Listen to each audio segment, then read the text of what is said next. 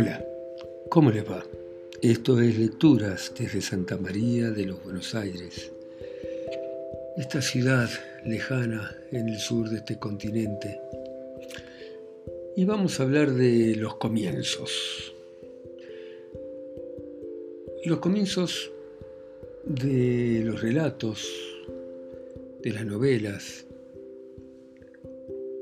tienen que ser especialmente intensos, tienen que tomar al lector y no soltarlo, tienen que definir de alguna forma cómo va a continuar la historia.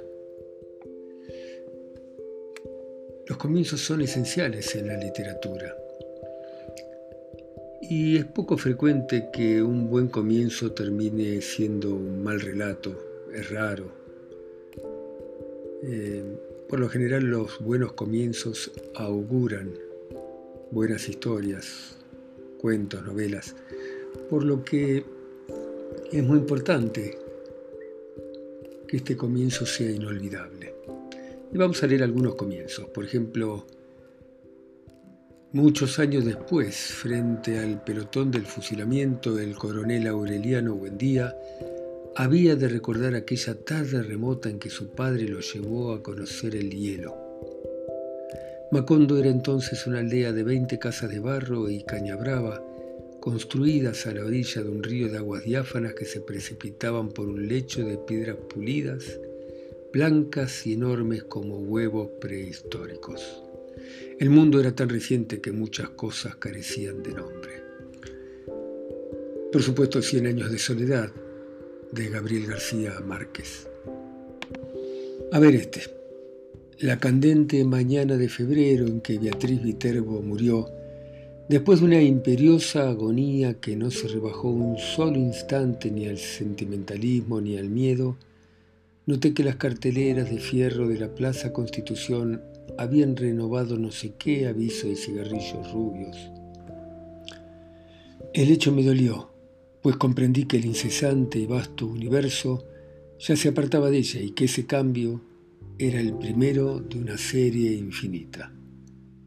El Aleph de Jorge Luis Borges. Acá otro. Cuando asistí por primera vez a una corrida de toros, contaba con sentirme horrorizado y acaso enfermo por lo que me habían dicho que sucedía con los caballos.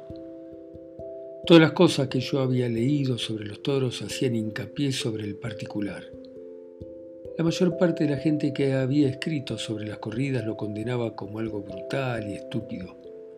Pero incluso las personas que hablaban bien de ellas como alarde de talento y bonito espectáculo deploraban el empleo de los caballos y trataban de excusarlo como podían.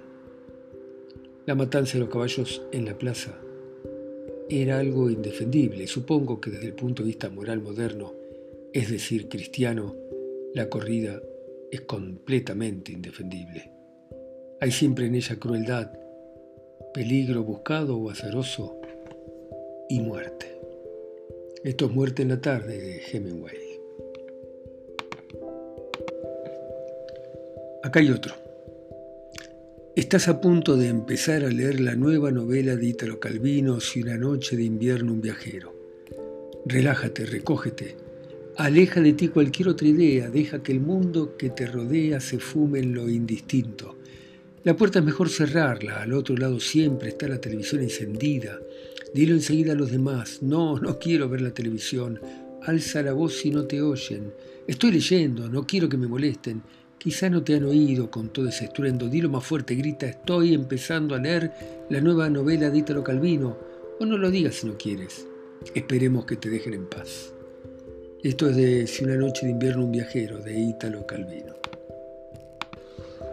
Un sábado de mayo de 1953, dos años antes de los acontecimientos de Barracas, un muchacho alto y encorvado caminaba por uno de los senderos del Parque Lesama. Se sentó en un banco cerca de la estatua de Ceres y permaneció sin hacer nada abandonado a sus pensamientos.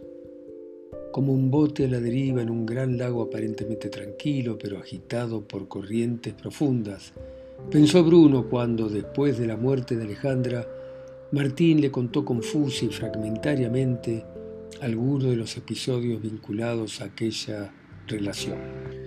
Esto es de Sobre héroes y tumbas de Ernesto Sábato. En un lugar de la Mancha, de cuyo nombre no quiero acordarme, no ha mucho tiempo que vivió un hidalgo de los de lanza en astillero, adarga, antigua, rocín flaco y galgo corredor. Una olla de algo más vaca que carnero, salpicón las más noches, duelos y quebranto los sábados, lenteja los viernes, algún palomino de añadidura los domingos, consumían las tres partes de su hacienda. Primera parte del ingenioso hidalgo Don Quijote de la Mancha. Hoy ha muerto mamá, o quizá ayer, no lo sé. Recibí un telegrama del asilo. Falleció su madre, entierro mañana, sentidas condolencias. Pero no quiere decir nada, quizá haya sido ayer. Esto es del extranjero, de Albert Camus. Cuando yo era más joven y más vulnerable, mi padre me dio un consejo en el que no he dejado de pensar desde entonces. Antes de criticar a nadie me dijo, recuerda que no todo el mundo ha tenido las ventajas que has tenido tú.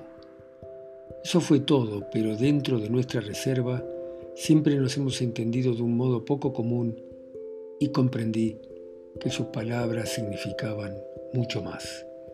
Esto es del gran Gatsby de Francis Scott Fitzgerald.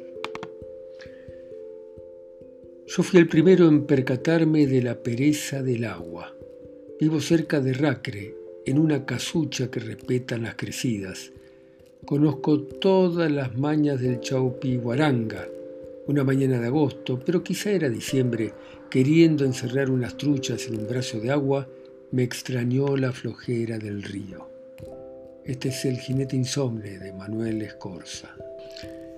Bueno, estos son ejemplos de algunos de los libros que vale la pena leer.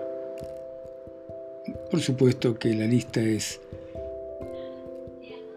infinita, porque hay tantos libros que vale la pena como tantos lectores interesados en ellos. Así que, hasta la próxima. Chao.